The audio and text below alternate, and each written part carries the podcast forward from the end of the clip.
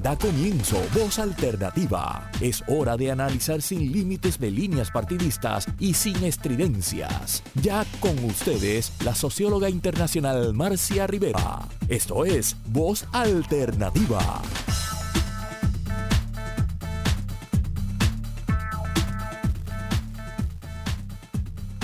Muy buenos días, amigas y amigos. Tengan todos un feliz día. Yo ayer estuve viajando y he llegado de vuelta al Uruguay por un tiempito corto para volver a Puerto Rico. Eh, así que siempre este cambio obliga a uno a recolocarse en estaciones, en tiempo, en cosas que se pueden hacer. Técnicamente estoy en cuarentena eh, por, el, por el viaje, aunque no hubo ninguna dificultad en los tramos que debía hacer para cruzar del Caribe al sur. Eh, hoy tengo un programa que venía pensando con la ayuda de una persona a quien distingo mucho, con Mario Marazzi, sobre el tema de la transparencia, ¿verdad? Y, voy a tomar dos asuntos bien importantes de esta semana sobre eh, la transparencia en los procesos electorales. Ustedes saben cómo han transcurrido, ¿verdad? Los 12 días desde que participamos en el proceso electoral y la transparencia en las transacciones económicas en Puerto Rico y los Estados Unidos.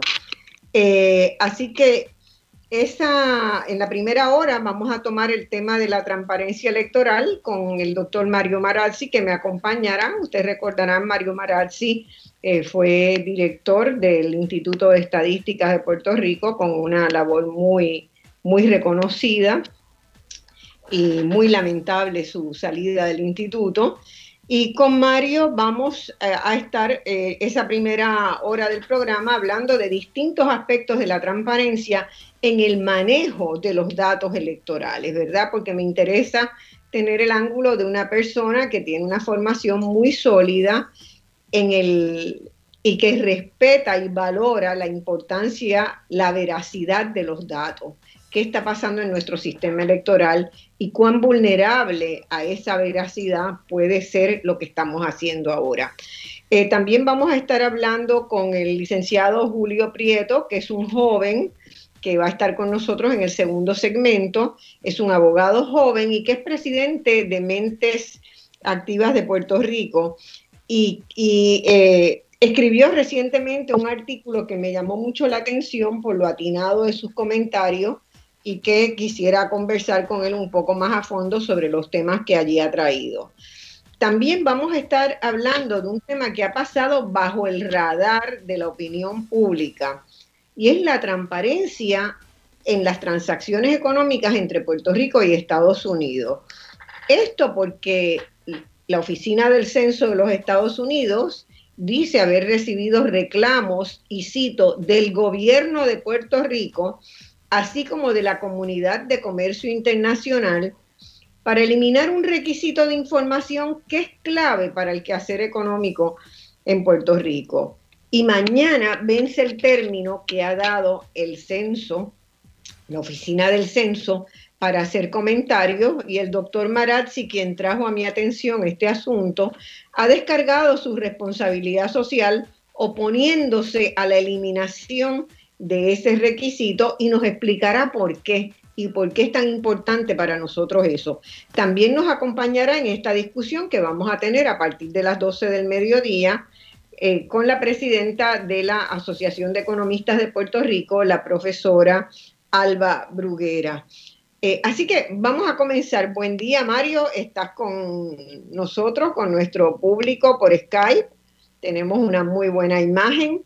Así que y esperamos tener una conversación muy ponderada y sosegada como merece el pueblo de Puerto Rico ante un tema tan crucial como es la transparencia en, los procesos electorales, ¿verdad? Eh, llevamos 12 días sin resultados finales todavía, sin que haya un primer conteo eh, final.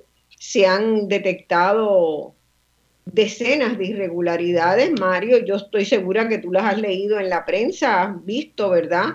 Cómo se ha ido cubriendo este proceso que, vamos a estar este, conversando. Eh, y hay por lo menos tres instancias de falta de transparencia o de pobre transparencia eh, que a mí me gustaría discutir contigo, como lo son la conformación del registro electoral, ¿verdad? Y quiero que nos ayudes colectivamente a pensar cómo podríamos mejorar ese registro electoral para que estén todos los que deben estar y no estén los que no deben estar. Eh, en segundo lugar, cómo se organizó el trabajo en la Junta que administra el voto ausente y el voto adelantado eh, en Puerto Rico y que llevó a la pedida, al, despido de su directora por parte del presidente de la Comisión Estatal de Elecciones, pero que creo que hay problemas que van más allá de eh, la capacidad o incapacidad que pueda tener un funcionario que coordina eh, la Junta.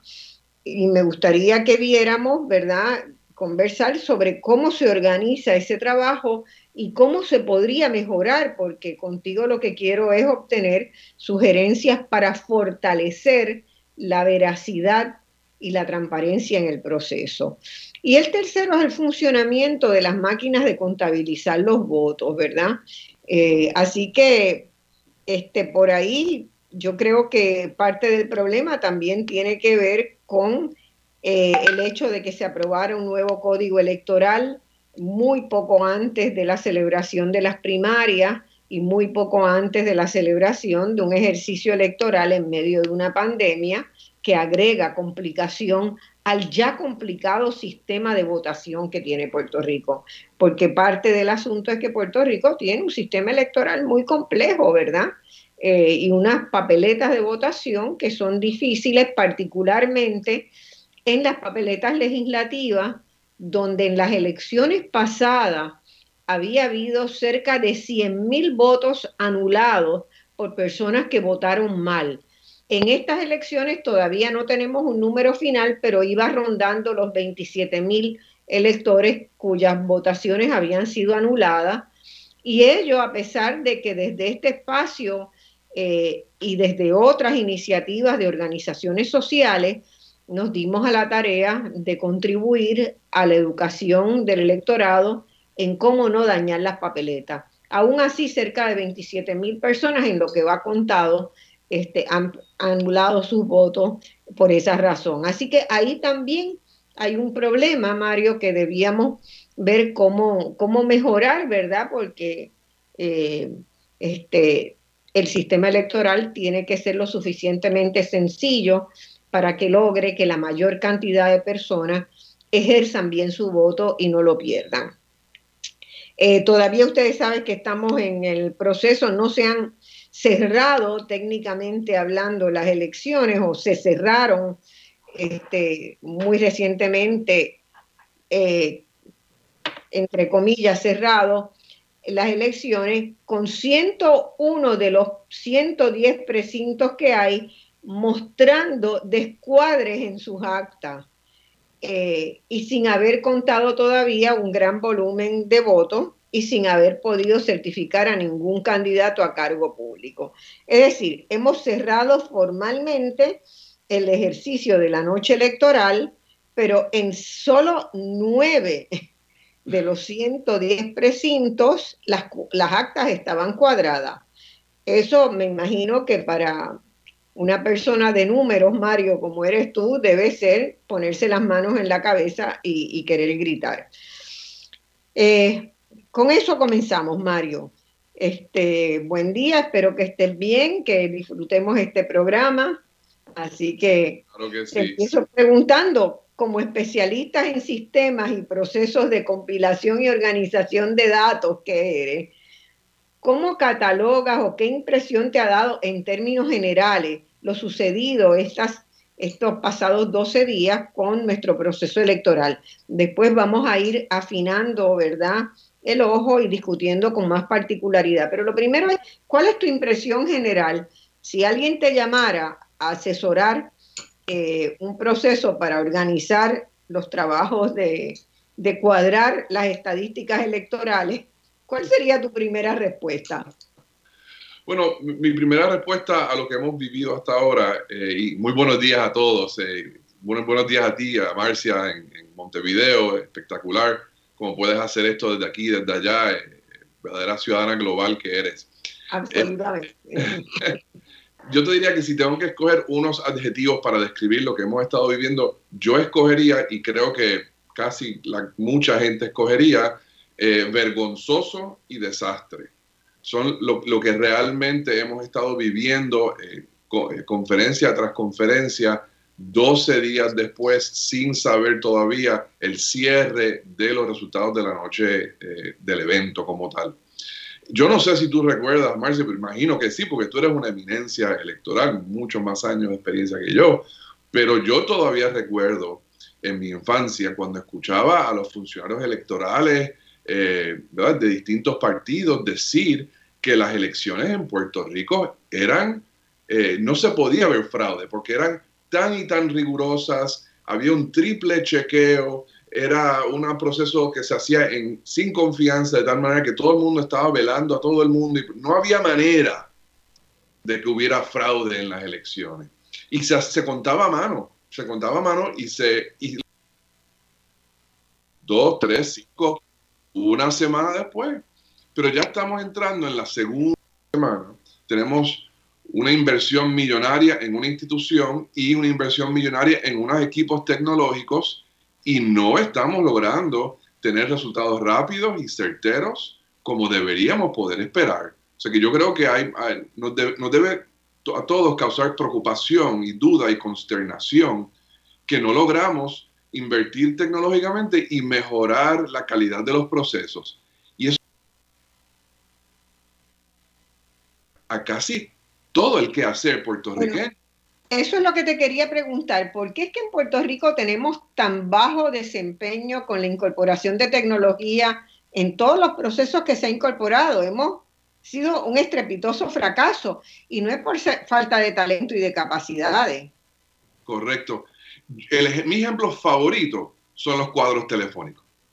Hace 20, 30 años, tú llamabas a un banco o a una agencia de gobierno y poco a poco te canalizaban, llegabas hasta la persona que tenía la respuesta, aunque sea en media hora, pero lo lograbas. Ahora en media hora no han contestado y todavía no han ni llegado. O sea, y, yo creo que hay una multiplicidad de problemas, pero principalmente por, ¿verdad? Eh, incompetencia en la implantación, ¿verdad? Pero también descansamos que la tecnología nos va a resolver el problema. Ya yo no necesito secretaria, tengo un cuadro telefónico. Falso. Tienes un cuadro telefónico, ahora sí que necesitas la secretaria contestando las llamadas porque van a entrar más rápidamente. Tenemos unas máquinas electorales, pues ya no tenemos que contar votos. Falso. Este, si no las usas bien, si, sea, si hay desperfectos, o sea, hay una serie de situaciones que surgen que, no podemos simplemente descansar sobre que la tecnología ya nos resolvió el problema. Si los humanos que operan la, tecnología no están bien capacitados, bien adiestrados, pues entonces el, resultado puede ser peor. Y yo creo que un factor, pero bien importante, que también que está ahí presente, es el poder de las compañías de, tecnología y de software. Eh, o sea, ha llegado el punto. Entonces, te obligan a comprar un producto, luego no se implementa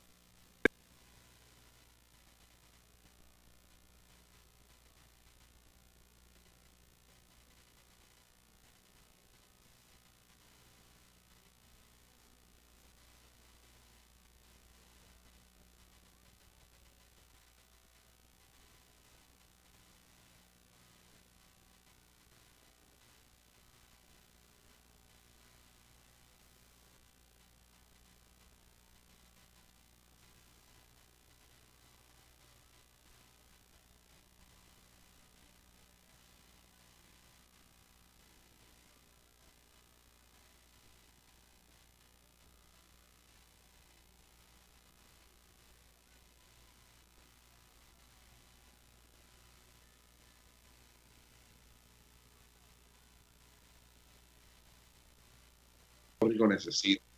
Y no simplemente dejarlo a sale luego de que gastamos los chavos en el contrato y no adiestramos nadie acá. por ejemplo.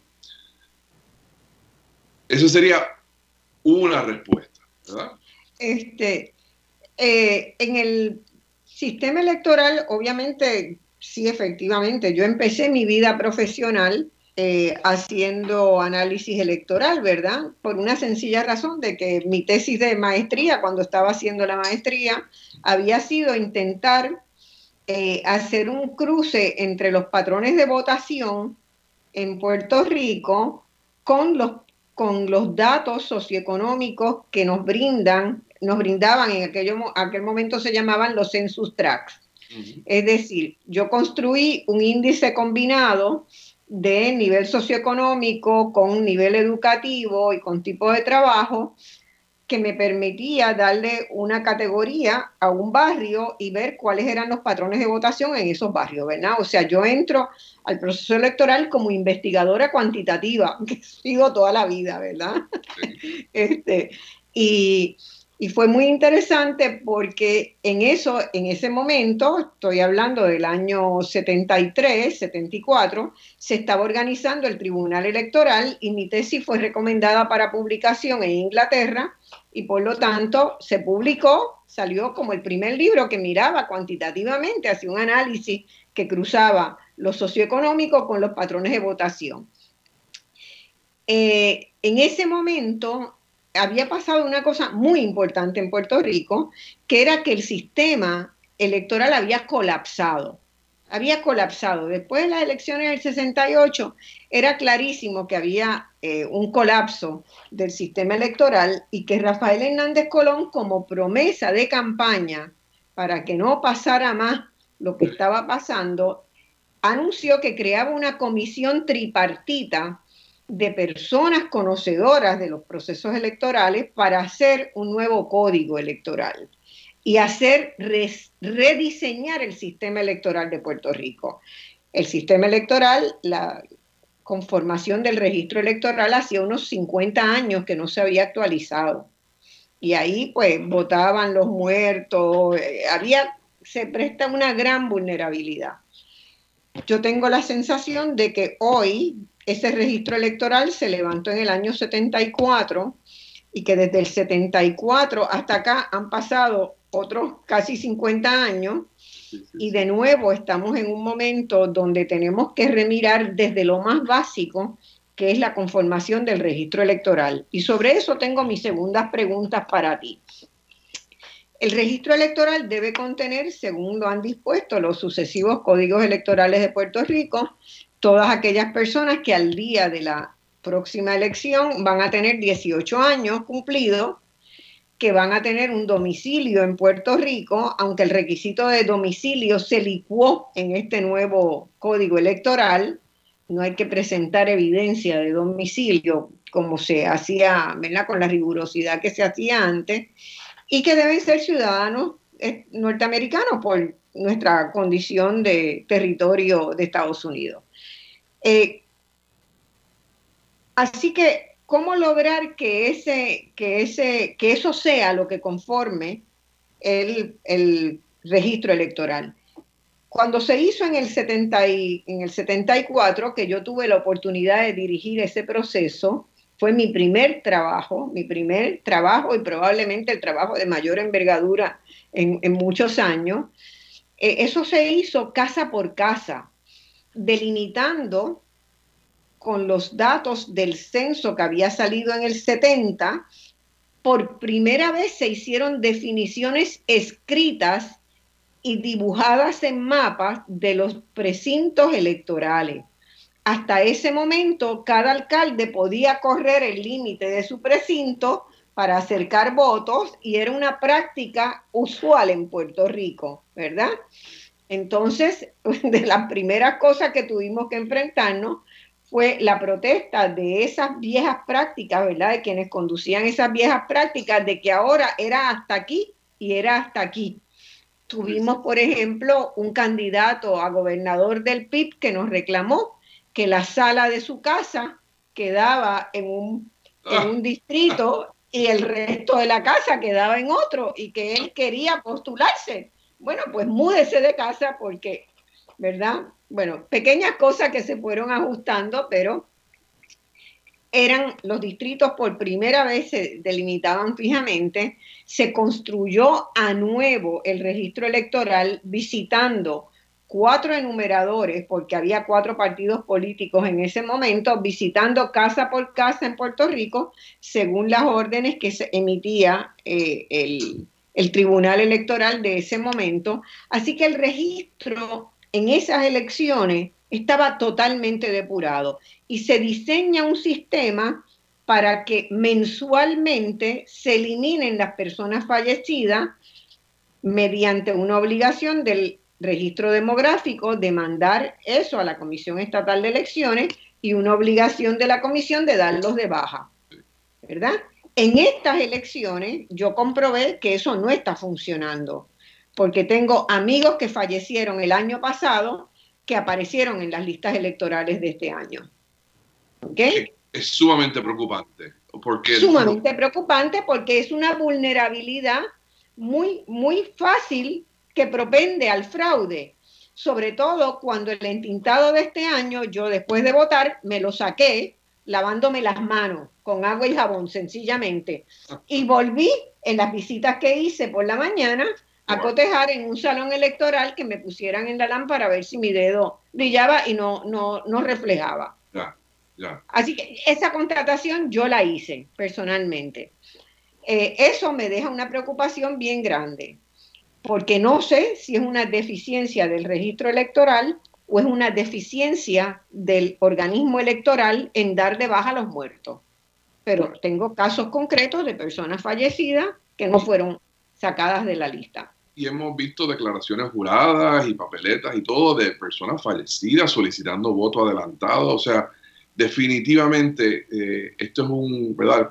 El tema de los muertos, ¿verdad? Y no creo que es la, la primera vez, pero se trata de utilizar personas muertas para votar y no hay absolutamente ni una razón para que eso esté pasando, porque el registro demográfico tiene un registro de mortalidad que con cierta frecuencia y cierta eh, completitud este, provee a la comisión ya electrónicamente eh, el número y las personas que, fallecieron. La única razón que explica por la cual hay pudiesen haber eh, muertos en el registro electoral es porque la Comisión Estatal de Elecciones no está haciendo su trabajo de eliminar a los muertos del registro electoral. O sea, el que nada más exista alguien en el registro electoral muerto, eh, tú sabes que murió seis meses antes de las elecciones, ya no, no hay manera. La comisión debería haber identificado y eliminado a la persona del registro electoral.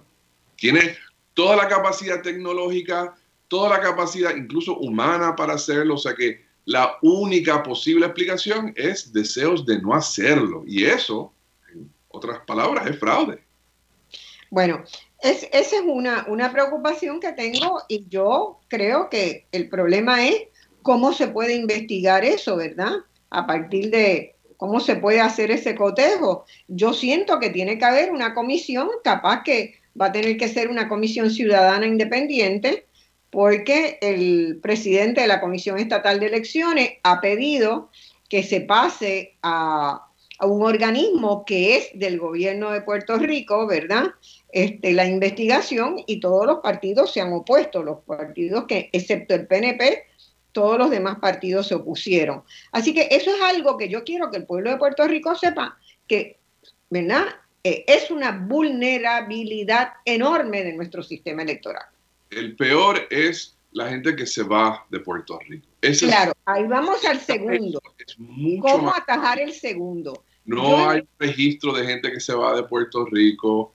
Este, y me parece a mí que tecnológicamente, en términos de datos, lo único que existe o que pudiese existir es la colaboración con otras jurisdicciones en los Estados Unidos que compartan listas entre sí para identificar personas que están tratando de votar en más de un lugar. Eso sí, que también sería fraude y sería delito, creo. Y, no es nuevo. O sea, eh, se sabe hace muchas elecciones, y yo creo que tú podrías hablar mucho más de eso que yo, de que los partidos tradicionales traen personas a Puerto Rico que viven afuera, pero que todavía tienen un registro electoral, los traen en avión a votar una dos semanas antes, están aquí, se pasan unas vacaciones chéveres, votan y vuelven a Estados Unidos. Y a veces vuelven y votan allá, ¿verdad? Entonces, pues, ese, ese, e, eso, eso tenemos que pararlo. O sea, las personas que estamos pagando contribuciones para hacer viable la Comisión Estatal de Elecciones, este proceso electoral y todo nuestro gobierno, somos los que estamos aquí. Somos los que estamos, ¿verdad? Eh, viviendo aquí estamos aquí eh, con nuestro domicilio aquí y debidamente registrado en el registro electoral. Pero aquellas otras personas que estén aprovechándose del sistema, o sea, eso es fraude, hay, que pararlo. Eh, yo eh, me doy vueltas en la cabeza formas de posibilidades de hacerlo. La Comisión Estatal de Elecciones tiene los listados de todas las personas, va a tener ahora un listado de todas las personas que fueron a votar de los que están en el registro electoral, ¿verdad? Porque se marcan y se firman donde uno vota. Eh, no, no veo que sea difícil, por ejemplo, enviar una carta, una carta que se devuelva a cada elector que no vino a votar y que se le dé un término de día para devolver esa carta y ratificar que sigue en esa vivienda. Si no devuelve la carta, pues probablemente hay alta probabilidad de que se mudó de ese domicilio, no sabemos si hacia Estados Unidos, pero por lo menos reduces el margen de los que tienes que investigar. Mi cálculo es que en este momento estamos cerca de medio millón de personas que están en el registro electoral que se han ido de Puerto Rico, porque el registro electoral contiene gente todavía ordenada por un tribunal en el 2012 de que se incorporaran los que, los que no habían votado en el 2008. O sea, tiene gente que no ha votado desde el 2008 en Puerto Rico y estamos en el 2020. Y si a eso, cuando, cuando cruzamos los datos estadísticos que ha producido este, eh, los estudios de migración que, sean, que la mismo, el mismo Instituto de Estadísticas ha producido, cuando tú casas eso, pues te da una idea de que sí que efectivamente hay mucha gente que se fue y no fue a pasar un mes o dos semanas o que va y viene, tiene negocios en Estados Unidos y va y viene entre Puerto Rico y, su estado donde vive allá todo el tiempo, ¿verdad? Este, yo no sé si están pagando las contribuciones en Puerto Rico. Podría contrastarse también ese listado de los que no fueron a votar con quienes pagaron planillas en Puerto Rico. Quienes rindieron planillas, pues lógicamente están domiciliados en Puerto Rico, ¿verdad? Sí, sí. Pero tiene eh, que haber algunas formas estadísticas de cruzar información. Yo, yo creo que hay que abonar tu preocupación. Esta es el gran éxodo puertorriqueño, no el de los 50, el actual es, el gran éxodo, es más grande que cualquier otro éxodo que hemos tenido. Más personas desde el 2008 hasta ahora se han ido de Puerto Rico que lo que ha pasado ever in history. Por lo tanto, eh, pretender mantener el registro electoral estático cuando medio millón eh, de personas se fueron de Puerto Rico es realmente alarmante y preocupante. Yo no sé cómo se administra un proceso electoral que uno tiene la certeza de que va a dar buenos resultados sabiendo que tiene ese problema ahí en el registro electoral. Se puede tapar la mano con el cielo, pero no para siempre. Yo, yo he hecho varios programas de voz alternativa dedicados al tema del registro electoral. Me he reunido con los comisionados electorales Señores, esto no puede, sencillamente es que no puede ser. así es, así es.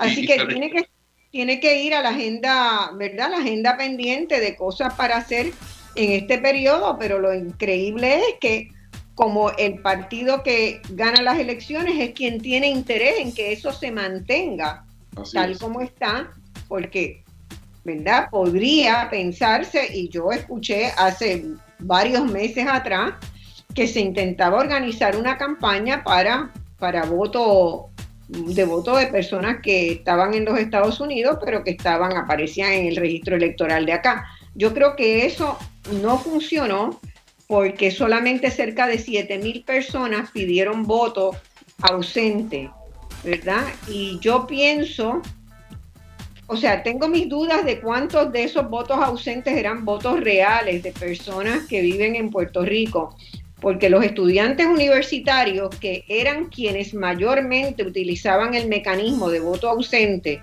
y los militares, por razón de la pandemia, están todos de vuelta en Puerto Rico, porque las universidades están dando las clases virtuales.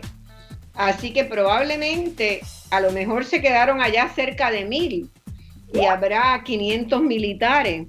Este, así que eh, no es mucho, no es mucho lo que, lo que hay, ¿verdad? No, es, raro, tienes toda la razón. O sea, todos los estudiantes universitarios que yo conozco que estaban afuera están de vuelta en Puerto Rico y, para que se continúen tantos votos eh, a distancia, eh, realmente muy raro. Es, casi impensable.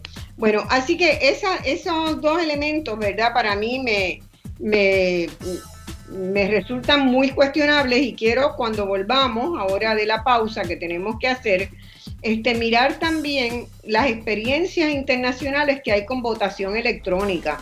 Hay experiencias muy buenas. En Brasil, por ejemplo, que son millones de millones de votantes, a la hora y media o dos horas de la votación es totalmente electrónica con touchscreen, ¿verdad? Este, con una pantalla que el elector directamente ve ahí y vota y va paso a paso.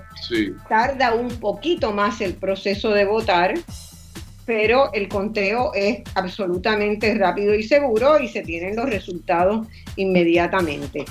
Eh, eh, ha habido varias investigaciones del CPI desde el 2011 sobre Dominion Voting Systems.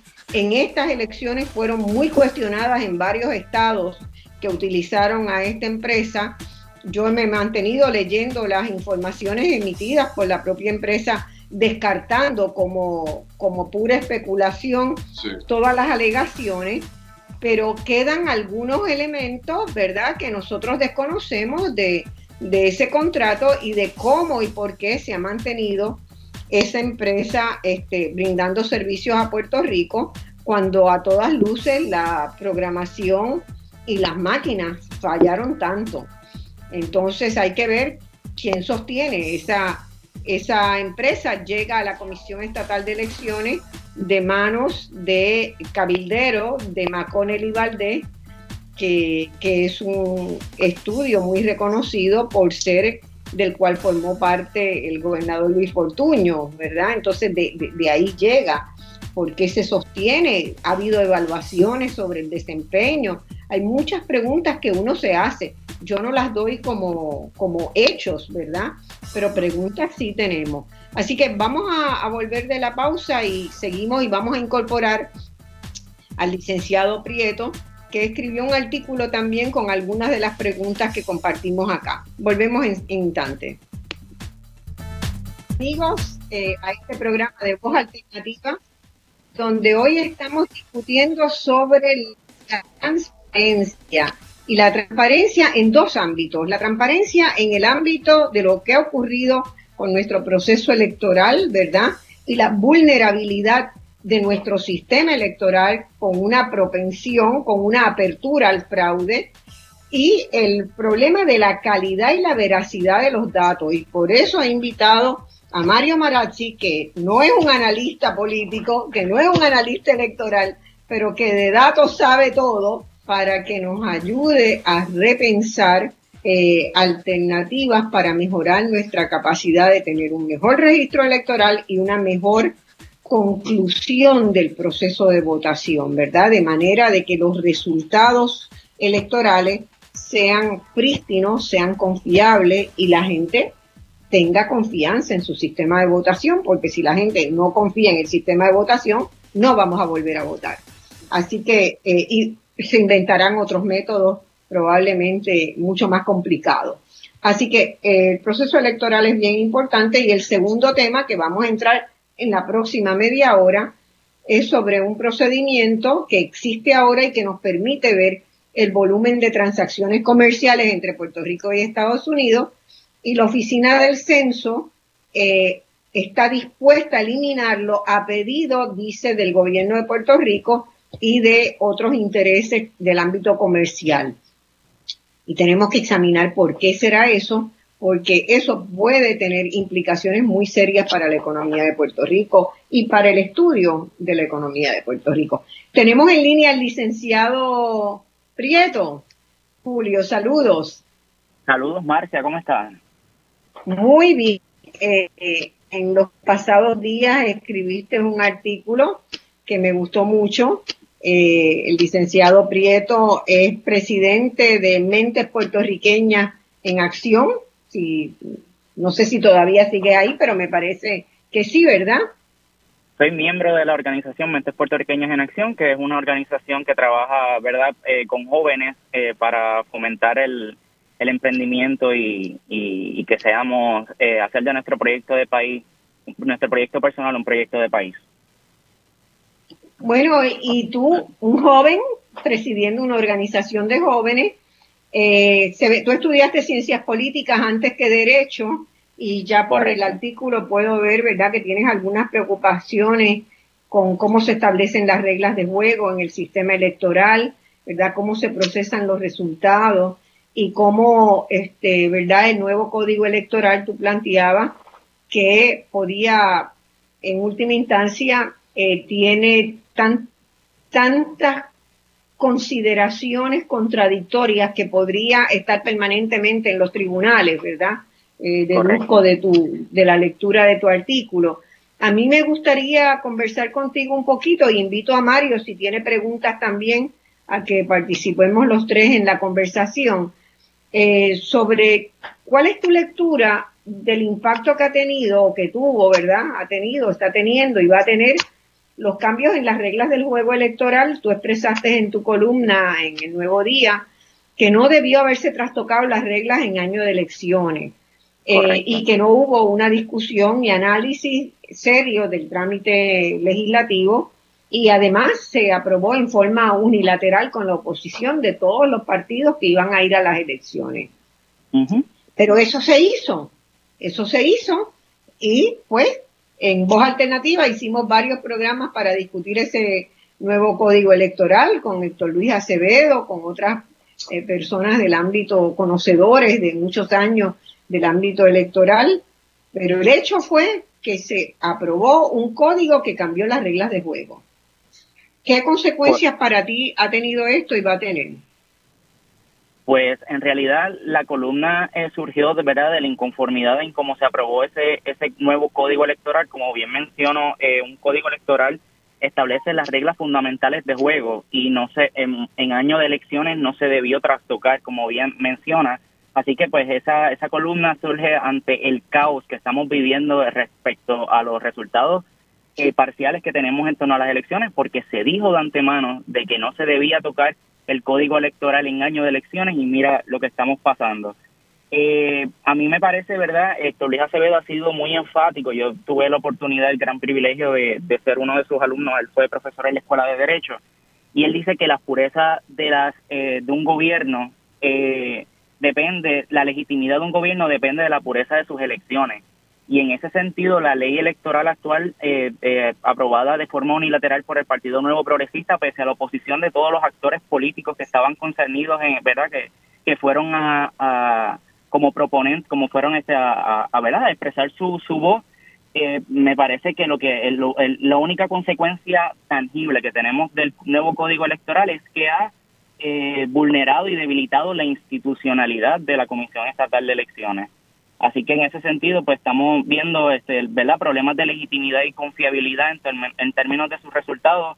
Y, me parece verdad que, de cara al futuro la nueva Asamblea Legislativa debe de remirar y replantearse completamente todo lo que tiene que ver con la, con la ley actual porque me parece que le hace un flaco servicio a nuestra democracia. Eh, y, verdad al, de cara al futuro eso debería ser una de las consideraciones de las primeras consideraciones de la nueva asamblea legislativa sí yo estoy consciente verdad de que hay algunos problemas puntuales que va a haber que enfrentarlos en los tribunales ya en los próximos días eh, una vez se, se pase esta etapa por ejemplo cambiaron los requisitos para determinar qué partidos quedan inscritos y cambiaron también las categorías. Se hizo un sistema de castas, como esos sistemas de castas que existían en la India, ¿verdad?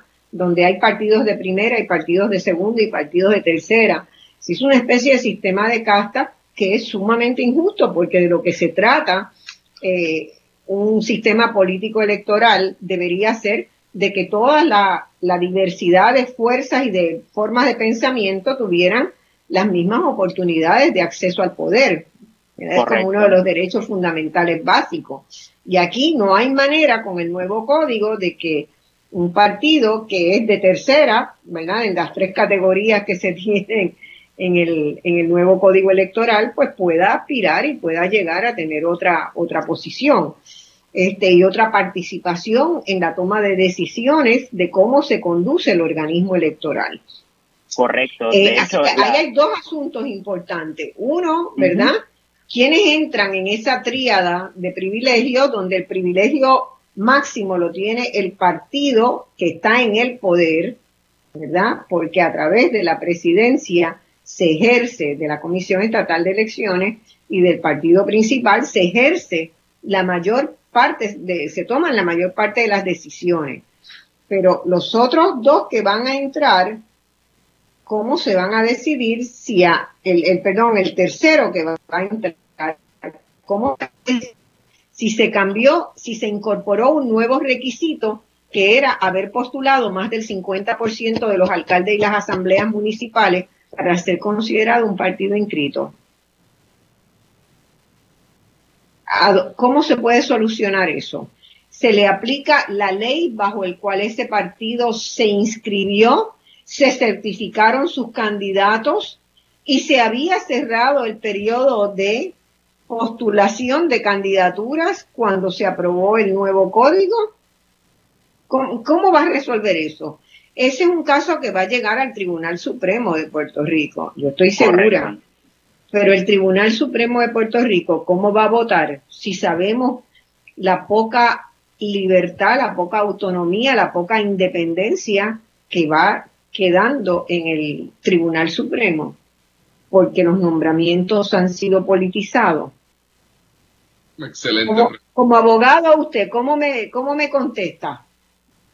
Pues eso es una, una controversia que definitivamente coincido contigo, entiendo que va a llegar al tribunal. Eh, ¿Cuál sería la ley que aplique, verdad, para aquellos partidos que se inscribieron bajo la ley eh, anterior y, y ver si, ¿verdad? Porque el Partido Nuevo Progresista obviamente pues va, va a querer que se les aplique la, la, la ley que ellos aprobaron así, pero no me atrevería ¿verdad? a decirle si uno o lo otro. Me parece que eso es una controversia que, que va a llegar a los tribunales como es otras una controversia. Yo no tendría problema con que la dilucidara un tribunal si tuviéramos confianza en la independencia judicial, pero ahí tengo otro problema. Claro. ¿Verdad? Este, así que eh, de lo que se trata es del diseño de un sistema que no tenga que pasar por esos procesos tan, tan dramáticos, ¿verdad? Porque las elecciones no pueden ser un drama cada cuatro años. Tiene que ser un proceso de renovar este, el sistema político. Y parte del problema que tenemos es que nuestro sistema electoral es reflejo de un sistema político y de una concepción de la política de que quien gana una elección arrasa con todo. Correcto. El que gana, gana todo. El que gana, gana todo. En otros sistemas, en otros sistemas, ¿verdad? Político-electorales, donde hay representación proporcional de los votos, pues tendríamos que cada partido, cada eh, fuerza política que participa, pues tiene una participación electoral que es representativa del monto de los votos que sacó. Entonces no es que arrase con todo. Aquí debió incorporarse un mecanismo de ley de minoría porque había llegado la situación en, en muchas elecciones donde el, el arrase era total. Entonces, bueno, se buscó mediante, en vez de directamente ir a una a una proporción, un sistema proporcional, se fue a ese mecanismo que aplica ocasionalmente cuando hay un partido que tiene la capacidad de sacar más del 50% de los votos. Eso no va a ser realidad en Puerto Rico nunca, ¿verdad? De aquí en adelante, por lo menos en el horizonte que estamos viendo, eh, entonces la ley de minoría pues va a ser nula. Pero eso tiene, tenemos que repensar sobre eso. en cuanto a, las minorías. El otro asunto es cómo organizar administrativamente la, Comisión Estatal de Elecciones. Tú hablabas, ¿verdad?, de, eso también en tu columna, sobre todo de, cómo eh, en una sociedad, Mario, ahí nos puedes ayudar, porque obviamente Puerto Rico, el, quienes más votan en Puerto Rico siguen siendo la gente mayor y este sigue siendo, Puerto Rico sigue siendo un país que envejece rápidamente porque su tasa de natalidad se contrajo tanto y porque la emigración se dio en los grupos más jóvenes. Entonces tenemos que tener en mente el diseño de un sistema electoral que atienda a las necesidades de esa población que envejece rápidamente, pero no puede ser con los, los mecanismos que se están dando hoy, ¿verdad? Con las vulnerabilidades que persisten hoy en el sistema. ¿Qué sugerencias podríamos tener sobre eso? Bueno, Marcia, yo creo que tú lo has dado al clavo. O sea, parte del problema es que todas estas instituciones, ya sea la comisión nueva bajo el nuevo código electoral, eh, los tribunales o hasta la oficina del inspector general, no hay una independencia verdadera de los partidos políticos. Y, eso, pues, mientras eso sea así, eh, va a ser bien difícil restablecer la credibilidad y la confianza de estos procesos y de estas entidades. De hecho, entiendo que eso es lo que ha pasado previamente en el sistema electoral de Puerto Rico. Precisamente por crisis como esta, es que viene un gobernador con suficiente liderato y desprendimiento y dice, ¿sabes qué? Yo gané tal vez por muy poco esta vez, vamos a decir, y yo creo que por lo tanto es importante que revisemos este tema, que atraigamos a todos los partidos, que demostremos que estamos abiertos a la diversidad de opiniones y que no vamos a poner obstáculos para que la gente pueda ejercer su derecho al voto. Y yo, todavía está por verse si se va a conformar un gobierno en el 2021 que va a tener esa disponibilidad y ese liderato para llevar ese desprendimiento para llevar a cabo un esfuerzo como ese. Pero quien sea el gobierno, sabemos que va a ser con menos del 40% de los votos, o sea que eh, the, writing is on the wall, como dicen los americanos. Es cuestión si lo quieren leer o no. Yo puedo llevar el agua al burro, pero no puedo obligarlo a beber. Ahora bien, en, términos tecnológicos y de, y de la población mayor, porque yo creo que es un tema muy importante, especialmente ahora en la pandemia. A mí personalmente me pareció un paso adelante el que, el que las elecciones no ocurrieran un solo día. En un solo día la disrupción a nuestras vidas es inmensa, la aglomeración de personas es peligrosa. O sea, era el momento adecuado para tener el periodo de votación abierto dos semanas y que la gente votara el día que quisiera. Claro. ¿Verdad? En, en vez se creó este, este concepto de Java para bregar con todo lo nuevo y raro y aparte y, controlarlo, ¿verdad? Este, de, tal manera que, la gente que quiera votar no el día de las elecciones puede ejercerlo a domicilio, por correo, en un, antes del día. Pero el error, ese es el error, ¿verdad? La solución tiene que ser convertir en votar por adelantado como algo normal, como parte del proceso regular y no como un parte de un proceso excepcional aparte, que luego ya vimos lo que pasó con él. Entonces, una lección para futuras eh, elecciones sería tratar de reconceptualizar el proceso de votación para que sea más largo. Uno. Dos, eh, tú has mencionado, ¿verdad?, que, las máquinas de escrutinio leen la papeleta ópticamente, cuando las personas, como en Brasil, podrían apretar una pantalla y votar. La pregunta está, ¿está el pueblo de Puerto Rico listo para ese tipo de votación? Y siempre han habido dudas, no estamos listos. Mira, yo voy a la TH hoy en día y aprieto en un touchscreen y hago un montón de transacciones financieras personales, individuales, y me saco el dinero o lo deposito y no tengo problema, no tengo dudas. O sea que la tecnología en Puerto Rico para hacer eso está, existe y la usamos. Ahora bien, está el otro lado de la moneda. O sea, mira la tasa de participación del censo, en Puerto Rico fue 30% versus en Estados Unidos fue el doble. ¿Qué es lo que limita a las personas a entrar en un website este, o a llamar por teléfono, a llenar el censo por teléfono, con todos los mecanismos electrónicos que hubo, aún así se, se consiguió una tasa de respuesta bastante baja. Bueno, estos son, no tengo una solución para estoy dando las observaciones de cosas que yo creo que ayudan a, dar contexto al asunto que estamos discutiendo.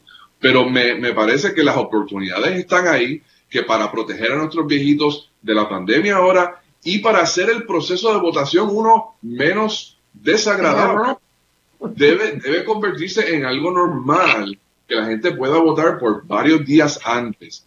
El voto a domicilio me preocupa, hay unos asuntos ahí bien complicados, eh, no se puede simplemente ir a la calle, un partido empezar a buscar votos, eso está fatal, este, pero los mecanismos están, es cuestión de que se hagan y que no se piense que con apretar un botón o confirmar un contratito ya todo se resolvió. La comisión tiene que tener la capacidad de hacerlo y nosotros damos nuestras contribuciones para que lo tenga esa capacidad. Y lo dramático es que pasado cuatro años, 120 millones de dólares invertidos, tenemos unas elecciones realmente que no son orgullo de nadie en Puerto Rico. Cuando en el pasado, cuando se contaba palito, sí era orgullo, sí teníamos el orgullo. ¿Qué, pasó?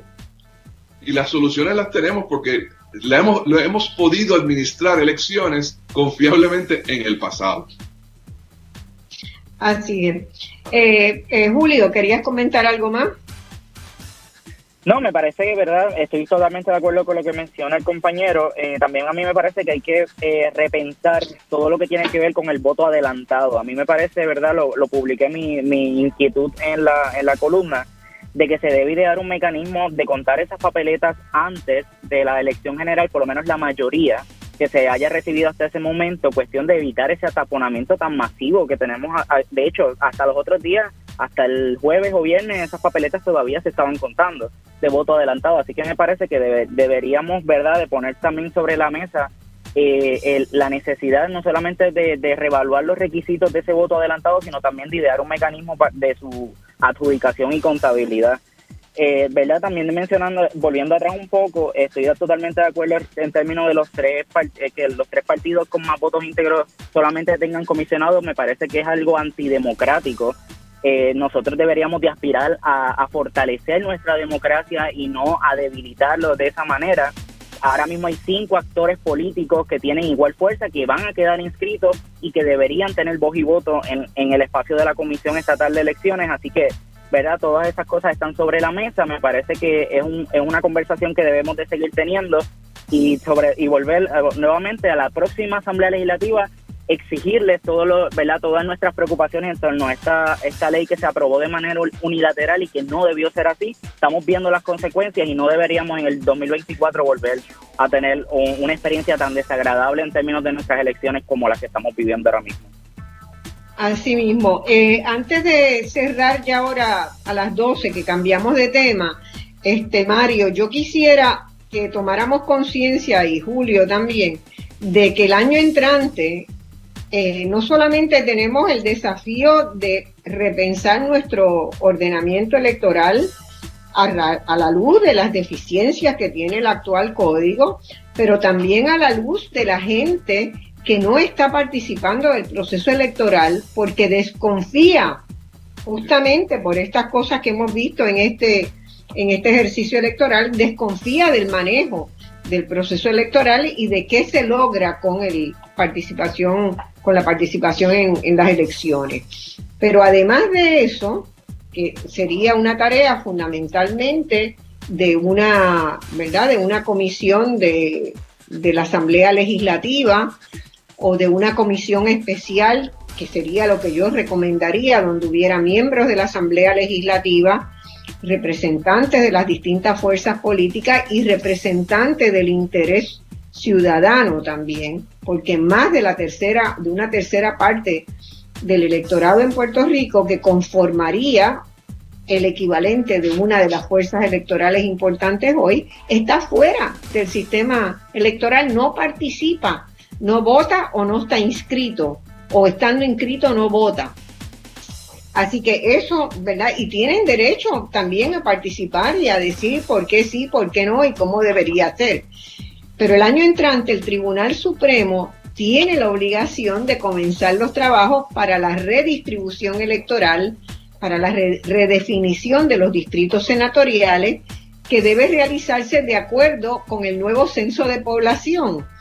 Teniendo el censo las dificultades, habiendo tenido el censo las dificultades que tuvo de recopilar información, yo tiemblo de pensar cómo se va a hacer esa redistribución electoral con un tribunal, con un eh, tribunal supremo eh, políticamente orientado y con una base estadística cuantitativa débil.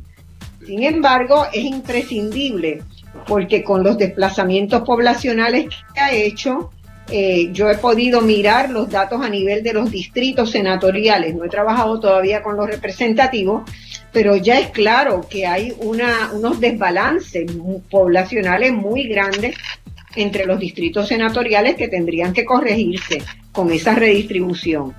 ¿Cómo podemos, Mario, eh, asegurar, sugerir, convertirnos en un, ¿verdad? Crear un equipo de gente en Puerto Rico que pueda servir de un espacio de, asesoramiento voluntario a ese proceso para asegurar que tenemos un proceso de redistribución electoral eh, transparente.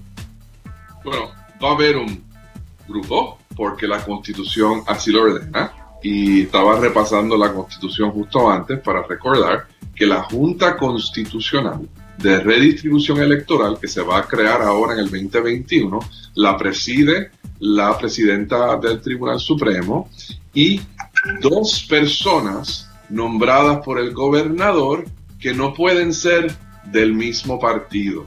Entonces, es una junta de tres personas, nada más. Y ellos, eh, ¿verdad? Eh, contratarán posiblemente algunos servicios técnicos, porque estos son manejo de base de datos que siempre hacen. Y entonces, entre ellos, irán diseñando una redistribución electoral y la aprobarán y nos dejarán saber qué fue lo que aprobaron. Pues a mí me parece que, este, y conociendo el compromiso de la presidenta del Tribunal Supremo con la transparencia, que esta debe ser una junta de redistribución electoral totalmente distinta a pasadas. Eh, eh, revisiones. Debe haber eh, mucha más transparencia, apertura, deben pasar por video en vivo todas las reuniones de esa junta, como se hace para cualquier junta de directores de cualquier corporación pública hoy en día. O sea, se le va a requerir un nivel de transparencia mucho mayor precisamente por lo cerrado y por este también es un tipo de casta, ¿verdad?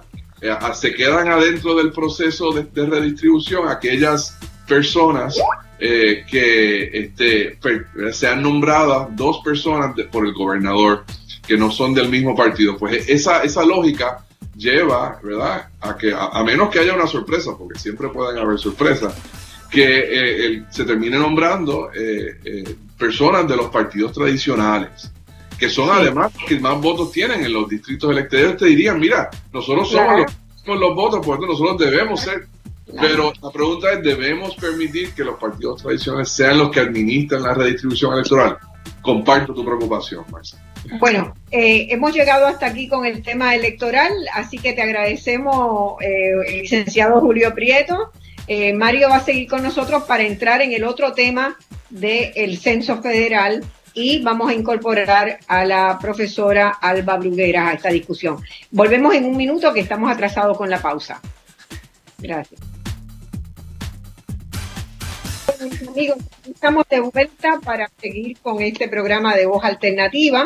Nuestro segundo tema del día eh, que les habíamos anunciado es un tema que yo digo que hemos pasado, ¿verdad? Este, ha pasado por debajo del radar en todo este estas complicaciones del proceso electoral del COVID, algo que realmente es muy importante para Puerto Rico y que me lo trajo a mi atención Mario Marazzi en una conversación de otras cosas, eh, me dijo lo siguiente, que estamos, ¿verdad?, frente a un peligro de que se elimine un requerimiento que existe en Puerto Rico de llenar un formulario de información para los embarques de bienes que hay entre Puerto Rico, Islas Vírgenes y los Estados Unidos, ¿verdad? Pero resulta que esos datos son la única fuente de información oficial que existe sobre el intercambio de bienes entre Puerto Rico y los Estados Unidos. Y es lo que nos permite generar insumos para los cálculos que deben hacerse para eh, generar nuestras cuentas nacionales. Y yo le pregunto a Mario, ¿y por qué se va a eliminar ese requisito? ¿De dónde surge un movimiento para eliminar ese requisito? Y eh, me pongo a buscar también, él me dice, bueno, que la oficina del censo dice haber recibido reclamos del gobierno de Puerto Rico, así como de la comunidad de comercio internacional, sin especificar realmente de dónde surge el pedido. Yo he estado googleando en los pasados días mucho a ver si logro descifrar este misterio, porque me parece que hablar del gobierno de Puerto Rico así en abstracto es demasiado general. Me suena más a algunos cabilderos que pudieron haber salido del gobierno de Puerto Rico, bien sea porque tienen intereses personales en el asunto o porque tienen intereses políticos, que es por donde más lo veo. Hay una frase en alguno de los documentos del censo donde ellos llaman a que gente opine sobre si esto se debe o no se debe hacer, porque por obligación de ley tienen que consultar decisiones de ese tipo, que dice que eh, se ha traído a la atención de ellos el hecho de que no procedería a recoger esa información porque Puerto Rico es parte de los Estados Unidos y no hay por qué documentar, ¿verdad? Eh, si estás dentro de la misma economía del país, de Estados Unidos, no tendrías por qué recoger esa información. Así que me pareció sumamente peligroso, sumamente importante y quiero que eh, hemos invitado también a la profesora Alma Bruguera, que se ha unido a nosotros ahora. Alma es la actual presidenta de la Asociación de Economistas y es profesora de Economía en la Universidad de Sagrado Corazón, eh, a quien doy la bienvenida. Buenas tardes, Alba. Encantada en que estés en Voz Alternativa. Buenas tardes a ustedes y gracias por la invitación y saludos a Mario también. Bueno, este, Mario, vamos a comenzar contigo, que trajiste el asunto a mi atención, y seguimos entonces con Alba. Pero yo creo que es bien importante que le expliquemos al país en arroz y habichuela por qué es tan importante y qué está en juego si se elimina este requisito. Sí, sí, sí. Bueno, yo creo que la gran mayoría de tu audiencia sabe que la eh, información que existe para analizar la economía de Puerto Rico es relativamente pues pobre. Hay poca información, pocas fuentes de información fidedignas, muchos cuestionamientos de confiabilidad. Pues las estadísticas de comercio externo que el negociado del Censo Federal hace para Puerto Rico a través de levantar información en base a este requerimiento, este, son incuestionables. Eh, nadie nunca ha traído preocupaciones de la calidad de los datos más allá de, cosas sumamente, ¿verdad?, pequeñas y técnicas. nadie ha, o sea, esto es una fuente buena y fidedigna de información de los bienes que están entrando en Puerto Rico. Y cuando...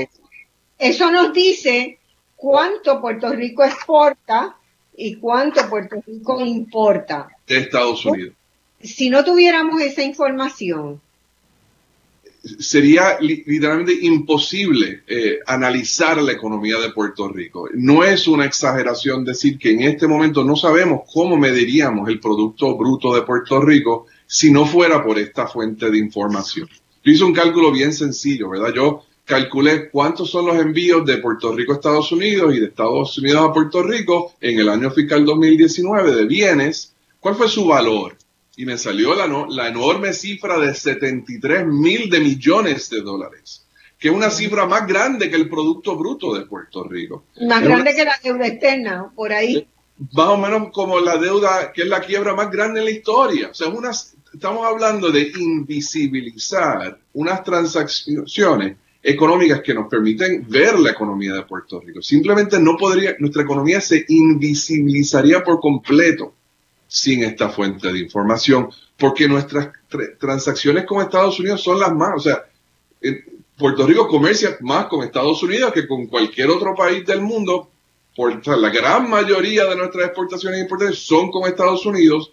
Si esas desaparecen porque ya no las medimos, pues ¿cómo vamos a medir nuestra economía? Pero, pero también, también sabemos al revés, tenemos información al revés.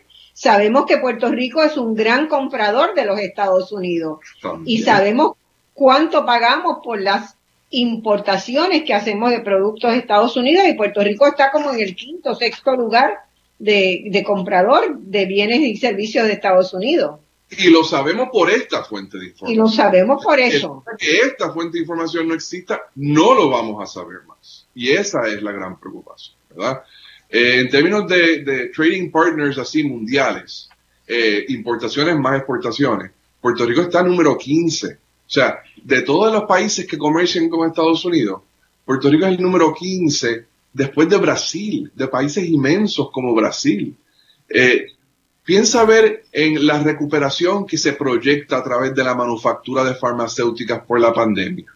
Vamos a invisibilizar esa recuperación porque este requerimiento es la fuente de información que nos va a permitir saber que estamos importando más insumos farmacéuticos, exportando vacunas.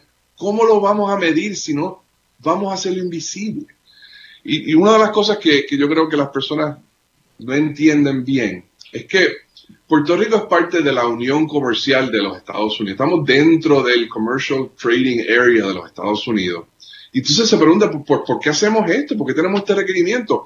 Este no es un requerimiento de aduana. Cuando uno importa productos a los Estados Unidos, uno tiene que llenar un formulario de aduana que lo radica en Homeland Security. Ahí está la clave. Esto no es Homeland Security. Esto es el censo. Y el censo hace esto no para las importaciones de Estados Unidos, sino para las exportaciones de los Estados Unidos, porque si no, Estados Unidos no tendría una manera de medir sus propias exportaciones. En el caso de los territorios, se aplicó esta, este requerimiento en ambas direcciones, pero están simplemente reportándose para propósitos estadísticos el valor de las exportaciones, que nos permite además saber cuáles son los productos que están entrando a Puerto Rico. Usted tiene un pequeño negocio y quiere decidir qué productos comprar, qué vender y qué no vender. Pues no se meta a vender lo que ya todo el mundo está vendiendo. ¿Cómo usted sabe lo que los demás están vendiendo? Pues porque lo importaron y lo trajeron aquí. La manera de saber eso es a través de estos requerimientos. Así que se inundan nuestras tiendas de productos a bajo costo de todo el mundo con los cuales no podemos competir. Pues esta es la manera de saber cuáles son esos productos. Vamos a quedar más a ciega de lo que ya estamos. Esa es una gran preocupación. Quedamos a ciega. Alba, ¿estás de acuerdo con, el planteamiento de Mario? ¿Cómo lo están viendo? ¿Se ha discutido el tema en la Asociación de Economistas por las implicaciones que tiene? Sí, eh, de hecho, no solamente estoy de acuerdo con lo que plantea Mario, sino que añado que hay, hay muchas estadísticas que estaríamos entonces abandonando si este, si esto se, eh, se es decir, si, si se elimina este requerimiento. De hecho, el requerimiento solamente le aplica a aquellas eh, exportaciones de Puerto Rico con un valor mayor de 2.500 eh, dólares. Ah, este, el documento ahora es electrónico, antes era un papel, era diferente esa declaración. Desde hace varios años, pues ese documento es electrónico, ¿verdad? Según el censo. El, si se, si el valor de los exportadores en Puerto Rico, esa cantidad eh, excede 2.500, tiene que utilizarlo. De hecho, tampoco es requisito para las eh, Islas Vírgenes estadounidenses, al menos que sea de allá, de allá para Puerto Rico. En caso de Puerto Rico, todo lo que salga de aquí a Estados Unidos lo, lo, requiere, todo lo que va de Estados Unidos a Puerto Rico lo requiere. Y el valor que tiene para nosotros, yo creo que en este momento pues, es hasta incalculable el impacto que tendría con el gobierno y las agencias de gobierno. De hecho, nosotros tampoco pensamos que esto surgió de las agencias de gobierno que están, eh, que manejan los datos, eh, los datos de exportaciones. No, no desconocemos de dónde surge, pero estas agencias eh, no va al mejor interés de estas agencias de gobierno que manejan estas estadísticas. No creo, yo no sé si el Instituto de Estadísticas se ha expresado oficialmente eh, para esta solicitud que pidió el, gobierno federal o, la Junta de Planificación, pero la Asociación de Economistas se expresó recientemente, envió su, posición en contra de la eliminación y que se, eh, eh, con una lista amplia de por qué estamos en contra de la eliminación. nosotros como organización vimos a nuestros miembros y le hemos solicitado sus opiniones sobre, sobre, sobre este tema. Hemos recibido sus opiniones y redactamos un documento que entonces plasma todos los puntos en, contra de la eliminación. Ninguno, ninguno de los economistas que participaron en, en, nuestro, en nuestra encuesta se mostró eh, a favor de la eliminación. Eh, los argumentos... Es, es difícil pensar, ¿verdad?, que los economistas que trabajan en el gobierno también estarían que estarían endosando que se eliminara esa fuente de información. Es muy difícil pensarlo, entonces eh, uno tiene que hacerse la pregunta, ¿quién habló a nombre del gobierno de Puerto Rico? ¿Podría ser la Comisión para la Igualdad de Puerto Rico? Pues, pues, esa comisión que nombró, ¿verdad? Que se nombró por legislación y que hace cabildeo para, eh, supuestamente para instrumentar y acercar a Puerto Rico a la estadidad sería esa comisión de donde Manu. Yo creo que la prensa debería investigar esto. No sé si tú tienes alguna pista, Alba.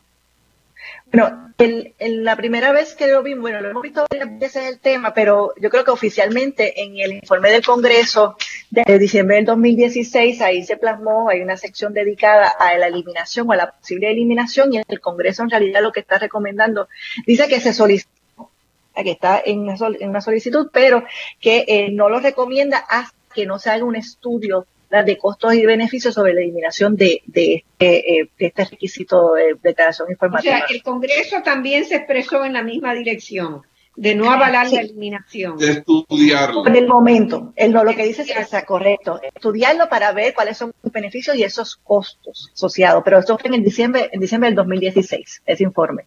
16. Sí, entonces ha pasado mucho tiempo. Puede ser que haya algún lobby montado.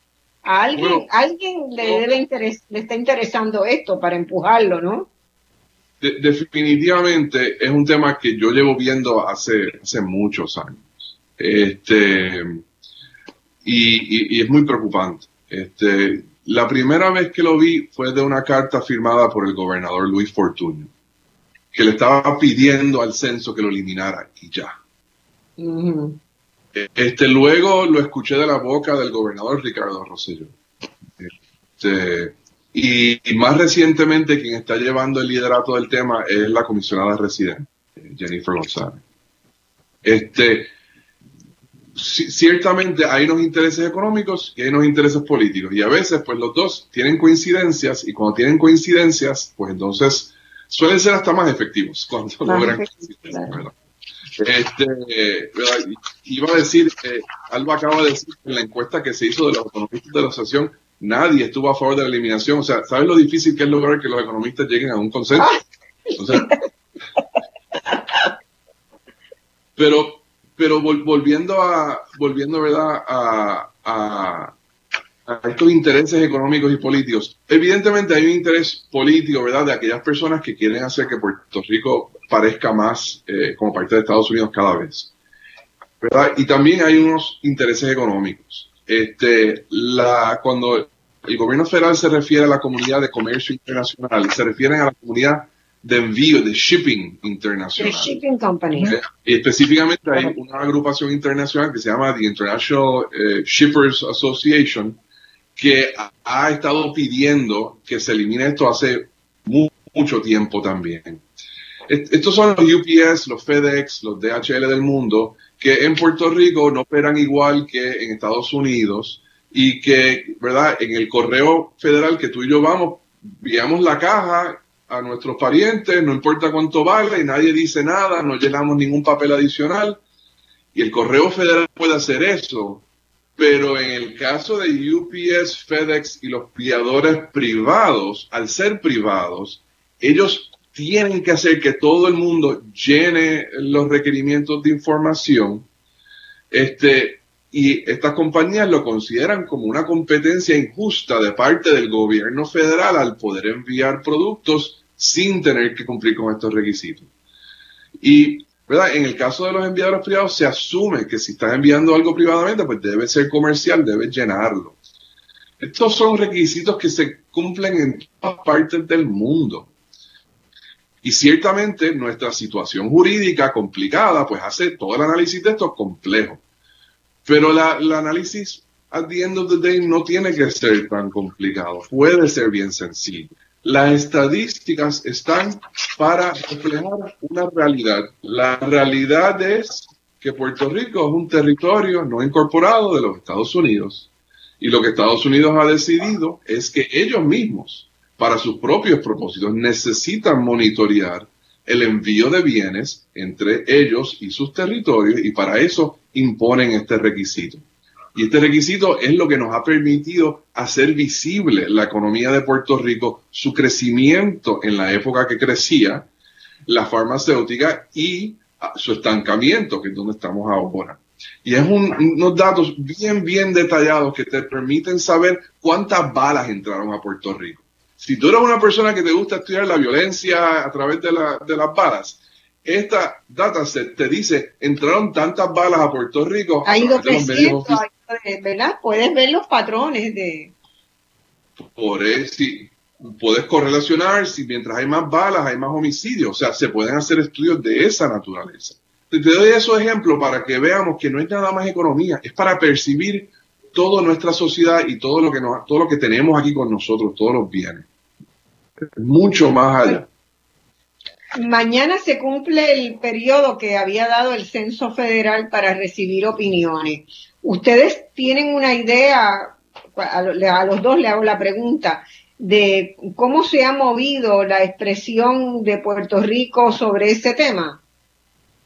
A lo mejor no está en, la, pero los lobbies están, han radicado su... En la página, en la página del censo aparece que 38 eh, eh, personas o este, tal vez organizaciones este, como nosotros los economistas se han expresado sobre, sobre el tema. Yo no los he podido ver, no sé si más he podido ver quiénes son, pero eh, sé que ya hay varias personas en carácter eh, privado que se han expresado sobre, sobre el tema y pues las organizaciones, estamos nosotros, la Organización de Economistas de Puerto también he conversado con, con el, el director, este, el presidente de, de MIDA, ellos también se han expresado sobre esto, en contra de la eliminación mis fuentes me dicen desde Washington que no se ha recibido suficiente insumo de Puerto Rico. O sea que mi preocupación es que de ese número, solo tres o cuatro sean realmente de organizaciones aquí. Eh, yo voy a estar expresándome en el día de mañana también, en la fecha límite, la Asociación de Economistas eh, y todos los demás eh, personas que tienen acceso a una computadora. Hoy mismo, esta noche, usted si le importa saber cuánto exporta Puerto Rico y qué exporta y cuánto se importa aquí, este es el momento. Usted puede, cualquier persona puede escribir una carta y radicarla en el website del gobierno federal esta misma noche o mañana. O podemos este juntar unas firmas electrónicamente en alguna de las plataformas este, de votación y, ¿verdad?, hacer referencia a eso.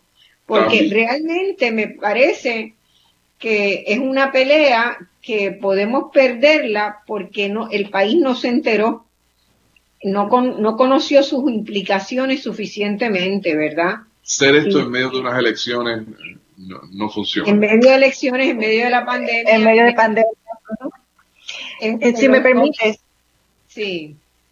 Este, me gustaría añadir algo, y es que uno de los argumentos que presentan en la página del censo es que este documento o esta declaración informativa de exportaciones eh, que se radica electrónicamente, em, este, interviene con el comercio interestatal. Em, y, pues, eh, y por esa razón, pues, impacta el, crecimiento, ¿verdad? La actividad económica también en Puerto Rico. Eh, yo quisiera añadir sobre eso que probablemente lo que necesitamos es que en los estados se ponga eso, en los estados se añada eso, porque la información que nosotros recibimos de ahí, ya Mario dio una extensa este, ¿verdad? fuente de, qué información, y, hay más todavía, tenemos que hablar de, importaciones de alimentos, ¿verdad? Impacto Puerto Rico, nosotros hacemos funciones de demanda basadas en, en, en, los bienes y servicios usando esta información. El, el impacto que tiene eh, el no tenerlo eh, no solamente en capacidad, la capacidad del gobierno en este momento que lo necesita, en medio de una crisis económica prolongada como la que tenemos, en medio de una renegociación de la deuda, en medio también, que algo que Mario decía ahorita, sobre la política pública de Estados Unidos para atraer manufactura, en, eh, casos de, de, COVID y la pandemia a nivel global, eh, necesitamos esto. Así que bien que de, ellos deberían tenerlo, deberían los estados tenerlo para que ellos conozcan y puedan también estimar su competitividad y saber cómo, que, eh, dónde deben de ir los incentivos, incentivos para la eh, manufactura, incentivos también para las exportaciones de empresas pequeñas y medianas en Puerto Rico, incentivos para eh, traer de, capital extranjero. ¿Sabemos si la Asociación de Industriales o alguna de las cámaras empresariales se ha manifestado? Mira, mencionó Alba. Mm. ¿Uno otro? Mira. No conozco más ninguno.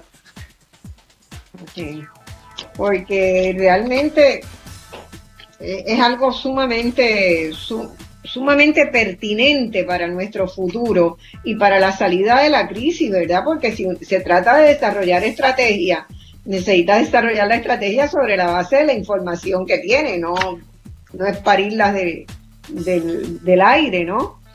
Yo, tengo fe que, la situación, ¿verdad? No, no vaya más allá de este periodo de comentario público. Pero hay que hacer las diligencias, hay que hacer, hay que educar y hay que expresarse. Este, para la misma quiebra y los mismos bonistas, conviene que esta información se siga levantando para que podamos realmente medir la recuperación económica de Puerto Rico que se espera que va a ser el dinero que se va a usar para pagar los bonos. O sea que eh, yo lo veo difícil pero el esfuerzo nunca ha avanzado tanto. Déjame decirte que al final del Barack Obama, casi, casi esto se aprueba en una dirección, de tal manera que solo se requería eh, informar cuando los puertorriqueños desde Puerto Rico exportemos a Estados Unidos y no viceversa. Eh, la Casa Blanca llegó a decir, bueno, eso lo podríamos considerar. Pero lo otro, la información, lo que ustedes nos envían a nosotros, eso tenemos que saberlo para propósitos de seguridad nacional nuestra. Y, ¿sabes? Ya llegó el momento también donde alguien tiene que velar por nuestra seguridad nacional y nuestro desarrollo económico y nuestra calidad de las estadísticas. Y a mí me preocupa gravemente el silencio de las instituciones oficiales del gobierno del Estado de los Asociados que dependen de esta información, como la Compañía de Comercio y Exportación, PRICO, el Departamento de Desarrollo Económico, las nuevas organizaciones Invest Puerto Rico, hasta las de servicios de turismo como el DMO, necesitan que esta fuente de información nos siga proveyendo datos sobre lo que se entra en Puerto Rico en términos de bienes de los Estados Unidos y lo que exportamos. Eh, a todo el mundo que le fascina el sector económico, el sector de desarrollo económico, esta es la joya de la corona en términos de las fuentes de información estadística para la economía de Puerto Rico y sería absurdo que se eliminara. Es más, e, esto le otorga, y un segundito Marcia, esto le otorga transparencia a la relación económica y comercial de Puerto Rico y Estados Unidos. Totalmente, totalmente. Estamos en esta, en esta relación por razones históricas y no necesariamente por este eh, que lo hemos escogido. Y eh, Estados Unidos nos debe a nosotros y a ellos mismos un mínimo de transparencia sobre los envíos de productos entre, entre ambos sitios. Yo creo que eso es absolutamente fundamental, por eso lo ubiqué en el marco de las relaciones, o sea, entre la economía de Puerto Rico y la economía de Estados Unidos, tiene que haber un marco de transparencia, si no, o sea, ya tenemos suficientes dificultades para añadirle eh, también la pérdida de esa fuente de información que es vital, incluso para el diseño de nuestras cuentas nacionales. ¿Cómo vamos a sustituir esas fuentes de información? Esa es una excelente pregunta, Marcia. Y lo irónico de todo esto, lo irónico de todo esto es que si el gobierno de Puerto Rico quiere empezar a levantar este tipo de información, pues puede empezar a hacer una especie de, de, mini aduana territorial donde la información de lo que entra y sale se va documentando. Pero yo no creo que hay ningún empresario que piense que eso es una buena idea. Pues no se puede eliminar esto hasta que se tenga una alternativa. Y la única alternativa depende de Hacienda y Autoridad de los Puertos. ¿Alguien tiene confianza que esa es la solución? Por favor, no. Bueno, tenemos que ir a una pausa, seguimos este todavía un ratito más, tendríamos como 15 minutos más para el tema y después tenemos que abrirnos a preguntas de los de los radioescuchas, así que vayan preparando sus preguntas sobre cualquiera de los dos temas. Vamos a la pausa. En el día de hoy, las dos horas se pasan muy rápido siempre. Cuando hay buenos participantes como hoy, cuando hay buen material de discusión, eh, se pasan muy rápidamente. Eh, tenemos unos minutos más para redondear este tema tan importante que, nos puede algunos causar taticardia, ¿verdad? Porque nada más que de pensar en los problemas que se nos generan como investigadores, como tomadores de decisiones, como un inversionista que quiere invertir en Puerto Rico y que no tiene cómo analizar las cosas, un estudiante que quiere aprender cómo es que va a ser, qué metodología utilizar para, para las cuentas nacionales, para generar las cuentas nacionales y no tiene información. O sea, el valor de la información, ¿verdad? Eh, el que tenemos que aprender en Puerto Rico a valorar la sistematización de los datos, el uso de los datos, el basar las decisiones en datos, todas esas prédicas que llevamos por años este, haciendo y de repente, ¡plum!, una decisión del censo nos puede dejar desnudos, ¿no? Y, y de eso se trata. Alba, ¿qué más quieres añadir por ahí? Yo creo que hemos dicho básicamente eh, todo. La verdad es que esto se atenta contra, contra eh, nuestro sistema de estadística nacional. Eh, este, estoy de acuerdo contigo de que Puerto Rico siempre hemos tenido una falta de buenos datos, datos confiables, datos ágiles, ¿verdad? Que sean oportunos para tomar decisiones. Y el, esto sería una vez más el atentar contra, eso que, que se ha traído trabajando el tiempo crear esa cultura de, datos en el país y tenemos que seguir eh, apostando a esa cultura de datos, de acceso a la información, a la transparencia y que datos objetivos. Y que nos ayude a tomar decisiones. Eh, y esto no impacta solamente a tomar decisiones del gobierno, este, esto impacta a tomar decisiones de la empresa privada, del sector privado y también de, las organizaciones sin fines de lucro. Y como tú bien mencionabas, a los estudiantes que están en sus investigaciones aportando al, por el bien del, del país, aportando a, distintos, eh, sus distintas disciplinas eh, para eh, buscar soluciones a, los, a los problemas que nos aquejan, ¿verdad? Todo económico. Pero como bien también mencionaba anteriormente, no solamente es el tema económico, estamos hablando del tema social, político, el tema, esto impacta muchísimas áreas en el país y tenemos que buscar la forma de cómo eh, detener que se elimine esto y mientras estudiar sobre eh, cuáles serían los costos y, cómo podríamos tal vez eh, generar un nuevo documento, porque siempre hay espacio para mejorar y eso es lo que tenemos que apostar, esa revisión de metodologías, revisión también de, de, de, cómo compilamos los datos. Eliminar esto le, no le va a dar eh, no va a tener ninguna fuente del gobierno para poder este, eh, estimar esta, ni hacer proyecciones de alimentos, de importaciones, de eh, este, nuestra balanza de pagos que también está, ha tenido revisiones recientemente, la ahora, que de hecho no se han dado cuenta, pero es varios cambió, ¿verdad? Todo ese formato de la balanza de pagos, este, que dificulta también hacer comparaciones con años anteriores. Así que yo creo que no debemos de hasta que no tengamos esa sustitución de, de este de este em, electronic eh, information que se requiere. Mario. Alba mencionó algo bien importante y es el tema de soberanía alimentaria. No usaste esas palabras, las uso yo. Pero todos, todos vivimos con ese número en nuestra cabeza de que 85% de lo que se come en Puerto Rico se importa. La razón que sabemos eso es por este requerimiento. Correcto. O sea, se elimina este requerimiento y también ese problema se invisibiliza. O sea, las implicaciones son bien grandes y, impacta lo que comemos, las balas, o sea, impacta toda nuestra sociedad porque con los bienes hacemos la sociedad. Y si no vamos a saber los bienes que hay aquí, pues va a ser bien difícil realmente percibir y medir la economía. Yo, eh, ¿verdad? Le, hago un llamado a, todos mis amigos, este, especialmente estadistas, que, que, creen firmemente en que Puerto Rico se tiene que parecer cada vez más a Estados Unidos. Yo entiendo el sentimiento, pero las estadísticas están ahí para reflejar una realidad. No estamos, no están ahí para cambiar percepciones sobre la realidad. Y se está pidiendo cambiar una metodología oficial estadística porque no le gusta a alguien la percepción que existe de la realidad. Pues la realidad es la realidad. Y esa no la podemos cambiar.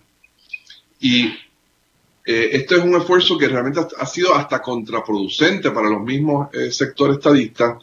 Eh, cuando Ricardo Rosello se une a este reclamo de eliminar los requerimientos, a la misma vez le pide al gobierno federal que haga las cuentas nacionales de Puerto Rico. Como que, bueno, elimina eso y como yo no voy a poder hacer las cuentas más, pues mejor las haces tú. Pues ¿sabes qué?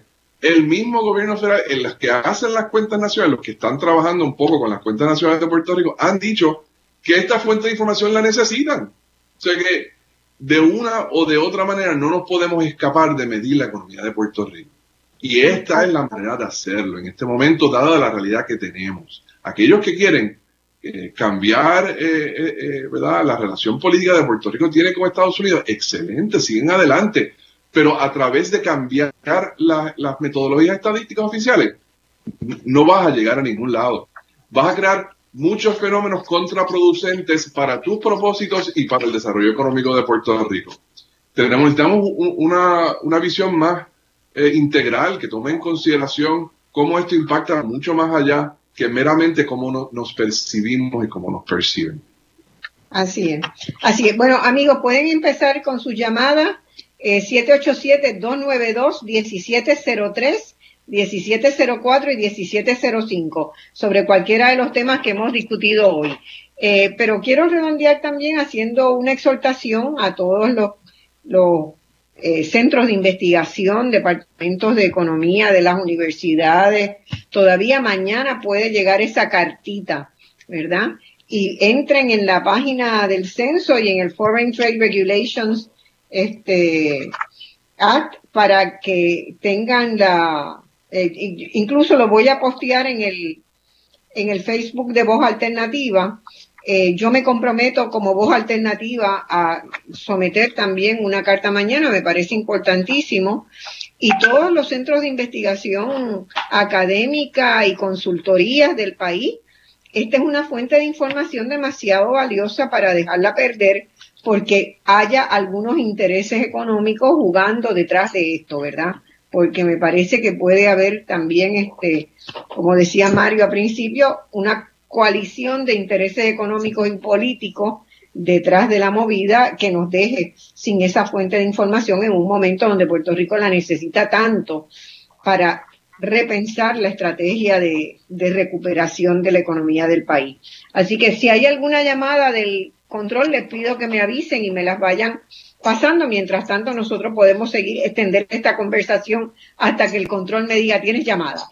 Este, Alba. Pues, pues, pues, mira, me gustaría también decir que hay una colección de, publicaciones estadísticas que tiene la Junta de Planificación que también se verían afectadas con esto, ¿verdad? Este, con la ausencia de eso.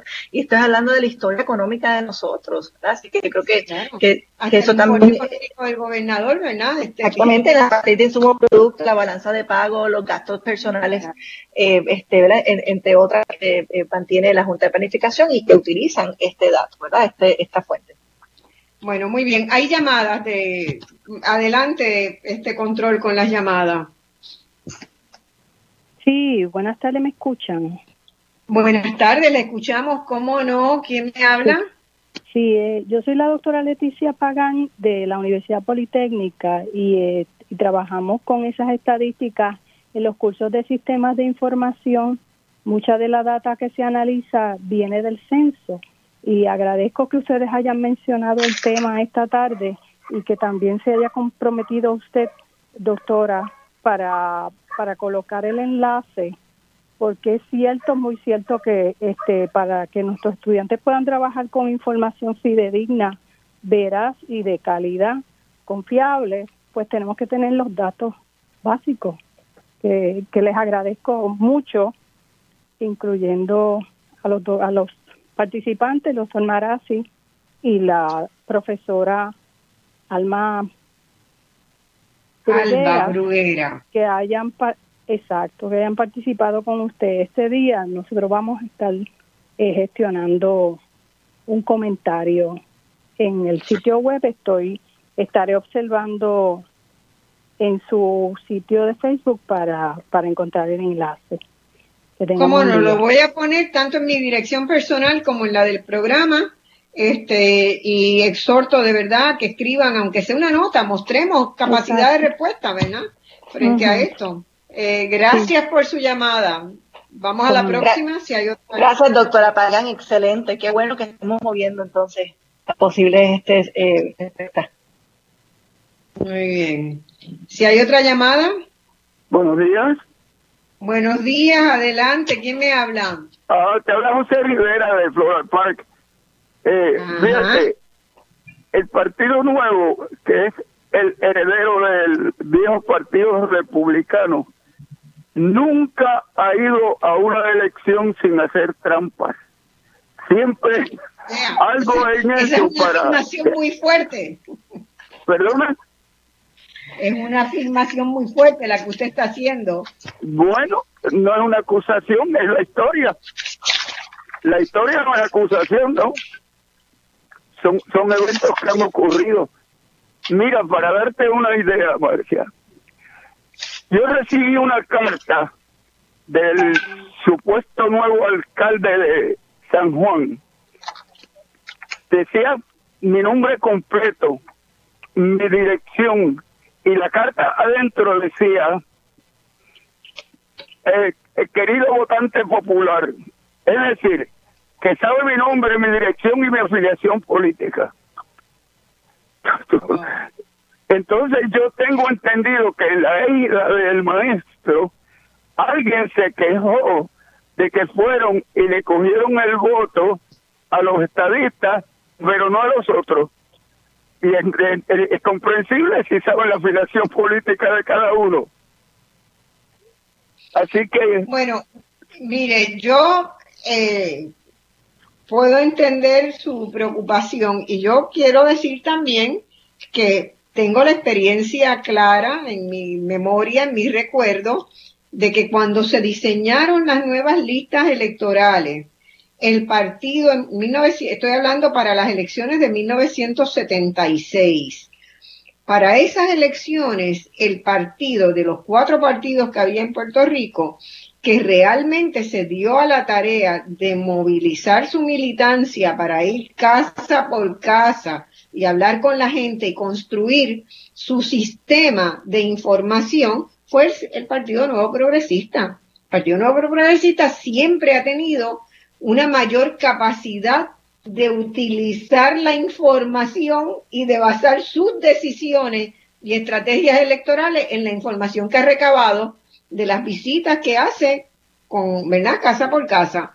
Entonces, yo no, eh, en eso no hay nada malo. El problema es cuando eso se convierte en una fuente para hacer fraude, ¿verdad? Pero sí, los, ojalá todos los partidos tuvieran, ¿verdad? La pasión y trabajaran los cuatro años por mejorar la situación del país. Seguramente tendríamos un, un país mucho mejor si todos los partidos lo hicieran. El problema es que cuando un solo partido lo hace y usa eso como base para ganar una ventaja política, ¿verdad? Como eso de no tenerlos identificados y saber a qué puertas tocar y qué puertas no tocar, pues ahí hay un problema, ahí hay un problema. es. Le agradezco su, su este, comunicación, su llamada mucho. Es interesante, Marcia, que para hacer trampa siempre hay un gran ingenio. Si usáramos ese ingenio para el bien, seríamos mucho Exacto. pueblo. Por, e- por eso digo yo, si lo usáramos, todos lo usáramos, esa capacidad de obtener información para mejorar a Puerto Rico sería otro país. Exacto. El mundo entero Así. sería, el mundo Bueno, entero gracias sería por mejor. escucharnos. Un abrazo. Si hay otra llamada, seguimos con llamadas, Sí, si no, nosotros sí, seguimos sí, conversando. Sí, sí, la mía. Sí, Sí, sí, me, eh, soy yo. sí, adelante, ¿quién me Sí, habla? mi, mi nombre es Lucy Cuadrado y yo quería Lucy. testi- y yo quería testimoniar sobre lo que están hablando del, del problema del censo y las estadísticas. En el 1963 yo tuve la oportunidad de trabajar con el censo de Puerto Rico y después hice una rotación en la Junta de Planes por comercio internacional y cuentas nacionales. En aquel momento, todo lo que a mí se me enseñó acabadita de graduar era la importancia que le daba el gobierno, en ese momento estaba Muñoz Marín, de Puerto Rico a la, a la contabilización, a la, recopilación de datos del censo y de todo lo que fuera las estadísticas que nos, que nos dieran luz sobre nuestra circunstancia. Luego tuve la oportunidad de tomar un training en el censo de los Estados Unidos. Y finalmente en los 80 fui nombrada al Consejo Asesor del censo del 1980 por el secretario de Comercio de Estados Unidos. En todas estas experiencias lo que yo recibía era que el gobierno de Puerto Rico era el que enfatizaba de que se mantuvieran las estadísticas separadas y la importancia de eso.